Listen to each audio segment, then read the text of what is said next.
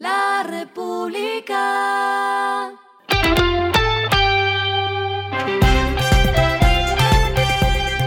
Al final de la jornada, esto es lo que debes saber sobre el comportamiento de los negocios, las finanzas y la economía. Las movidas de hoy fueron.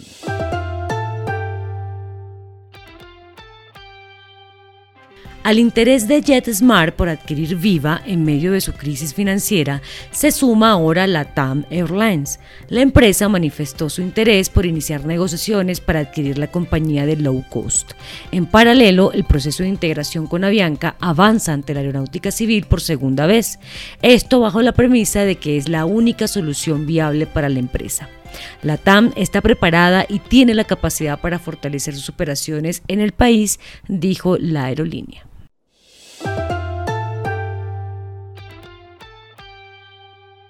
Nu Holdings presentó sus resultados financieros para el cuarto trimestre de 2022 y año total. En el caso de Colombia, la cifra de clientes llegó a 565 mil. Se trata de su mayor crecimiento en términos comparativos. Esto además se ve reflejado en una participación de 38% en el mercado de las nuevas tarjetas emitidas en el país.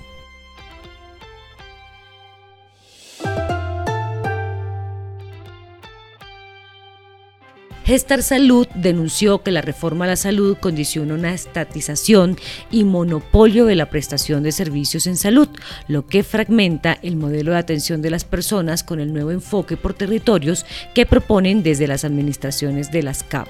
Aseguraron además que la prestación del servicio será irregular porque la coordinación se verá afectada. Lo que está pasando con su dinero.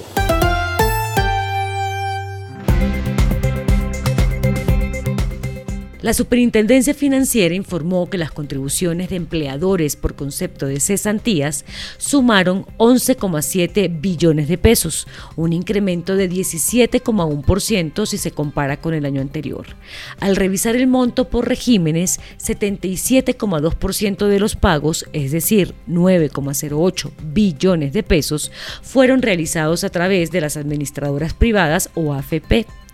El 22,8% restante, es decir, 2,68 billones de pesos, fue a través del Fondo Nacional del Ahorro.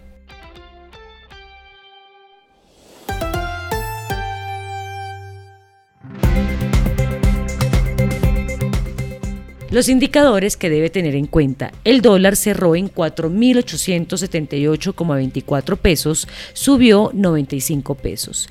El euro cerró en 5.219,71 pesos, subió 73,43 pesos. El petróleo se cotizó en 78,54 dólares el barril. La carga de café se vende a 2.095.000 pesos y en la bolsa se cotiza a 2,42 dólares. Lo clave en el día.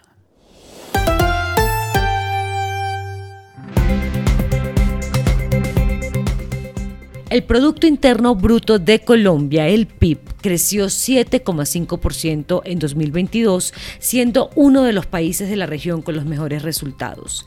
El sector que más contribuyó el año pasado a este crecimiento fue el de comercio, mantenimiento, transporte y alojamiento, con un aporte de 2,1 puntos porcentuales al resultado total y una variación de 10,7% frente a 2021. La directora del DANE, Piedad Urdinola, destacó que todas las actividades económicas están en positivo, excepto la agricultura por las dificultades que hubo el año pasado.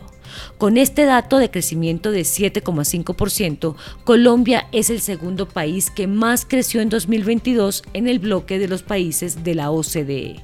Solo sería superado por Irlanda, cuyo PIB se espera que crezca alrededor de 10,1% según el último informe macroeconómico de la organización. A esta hora en el mundo.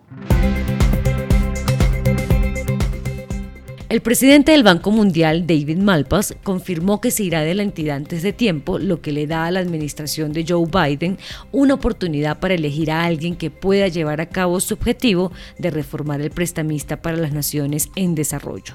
El economista estará hasta el 30 de junio. Malpas, de 66 años, informó a la junta directiva de la institución de sus intenciones de irse antes de que finalice el año fiscal.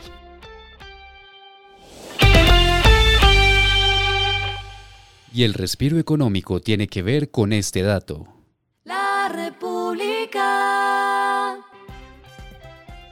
Casa San Agustín, un hotel de lujo ubicado en la histórica ciudad de Cartagena, obtuvo una estrella y un nuevo premio en la lista de viajes de Forbes. El hotel se destaca por su arquitectura colonial, su diseño interior y servicio de primera. Esta guía de viajes es conocida como un sistema de calificación global para hoteles, spa y cruceros de lujo que utiliza un sistema de evaluación que se nutre de visitas anónimas en más de 2.000 establecimientos ubicados en 70 países. La República. Y finalizamos con el editorial de mañana. El Congreso es el epicentro del país económico. En siete meses de la legislatura, el Congreso ha recuperado el protagonismo en la economía y reformas como la de la salud le dan un papel decisivo que debe ser vigilado por los electores. Esto fue Regresando a casa con Vanessa Pérez.